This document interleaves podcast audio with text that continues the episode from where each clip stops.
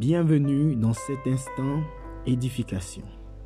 Aujourd'hui, nous parlerons d'être celle de la terre et lumière du monde. Dans l'évangile selon Matthieu, le chapitre 5, à partir du verset 13 au verset 16, le Seigneur nous dit que nous sommes le sel de la terre et que nous sommes la lumière du monde. Nous allons essayer dans cet instant d'édification de comprendre un petit peu la pensée du Seigneur. Vous êtes le sel de la terre. Le sel sert à relever le goût d'un aliment et à le conserver, c'est-à-dire qu'il empêche la putréfaction ou la pourriture. Le sel servait dans l'Antiquité à fertiliser les terres arabes. Cependant, de manière imagée, dans la Bible, dans la parole de Dieu, le sel symbolise également la sagesse. Colossiens chapitre 4, verset 6 nous enseigne que nos paroles doivent être toujours accompagnées de grâce, assaisonnées de sel. C'est-à-dire que nos paroles doivent être des paroles sages, des paroles qui bénissent, des paroles qui édifient. Vous êtes le sel de la terre. Lorsque le Seigneur dit ces paroles, il s'adresse à des personnes. Ces paroles décrivent donc l'identité ou la nature d'une catégorie de personnes. Il est notoire que cette identité est un fait. Que vous l'acceptiez ou non, cela est ainsi. Vous êtes le sel de la terre. La terre est le lieu, le territoire, le pays ou l'environnement dans lequel se trouve le sel, parce qu'il dit vous êtes le sel de la terre.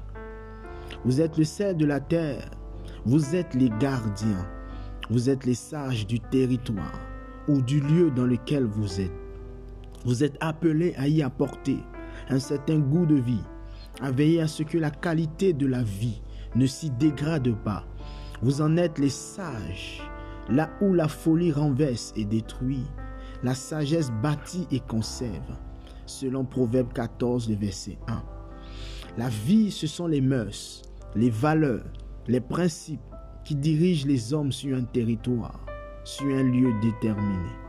Le sel de ce territoire est appelé à empêcher la perversion de ces valeurs et leur dépérissement.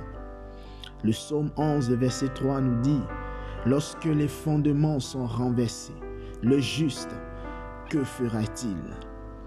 Mais si le sel perd sa saveur, c'est la question que le Seigneur Jésus pose. Si le sel perd sa saveur, autrement dit, si le sage devient fou, quelle sera son utilité? Si le sage se corrompt, comme les hommes de son environnement sont corrompus, si celui qui est censé éclairer les fous se conduit lui-même comme ses déniers, à quoi sert-il? Il perd toute crédibilité, tout respect et toute considération. Jésus a dit, il est foulé aux pieds par les hommes. Matthieu 5, 13. Comment donc le sel peut-il accomplir sa mission? C'est en étant une lumière pour les hommes de son environnement, de son territoire ou du pays dans lequel il est. Le sage doit faire parler et exposer la sagesse divine qui est en lui, la sagesse de Dieu. Vous êtes la lumière du monde, nous dit le Seigneur.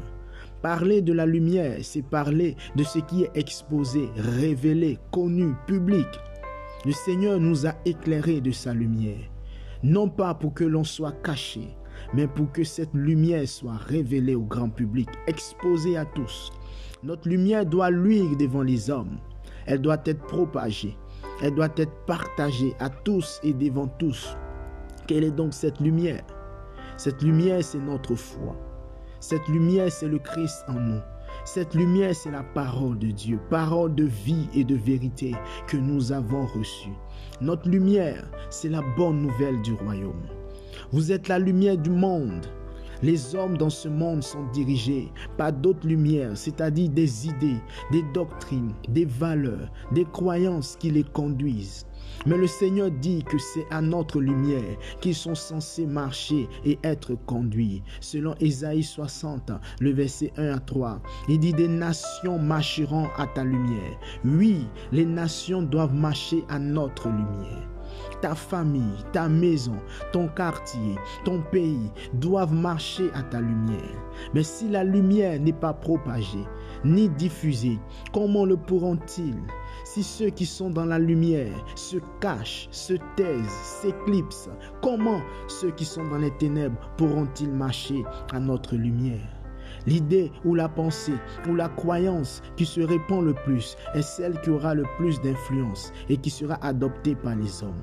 Non pas qu'elle est intrinsèquement bonne ou vraie, mais parce qu'elle est celle à laquelle ils ont été le plus exposés. Nous sommes dans une guerre de communication. Le monde communique et propage sans relâche ses idées. Nous aussi, nous devons sans relâche et au maximum propager notre lumière afin d'influencer le plus grand nombre dans toutes les sphères et tous les secteurs. Ainsi, lorsque la Bible parle de sel et de lumière, du monde, elle parle de personnes appelées à être des influenceurs. Le sel est un influenceur. Lorsque l'eau et le sel entrent en contact, l'eau devient salée. Le sel influence l'eau et change sa propriété. On ne dit jamais que le sel est mouillé, mais on dit toujours que l'eau est salée. Car l'influenceur, c'est le sel. La lumière est aussi un influenceur. Lorsque la lumière rencontre les ténèbres, elle les dissipe toujours. Les ténèbres ne sont que l'absence de lumière. Sans contact, il n'y a pas d'impact, car l'impact est la conséquence d'un contact.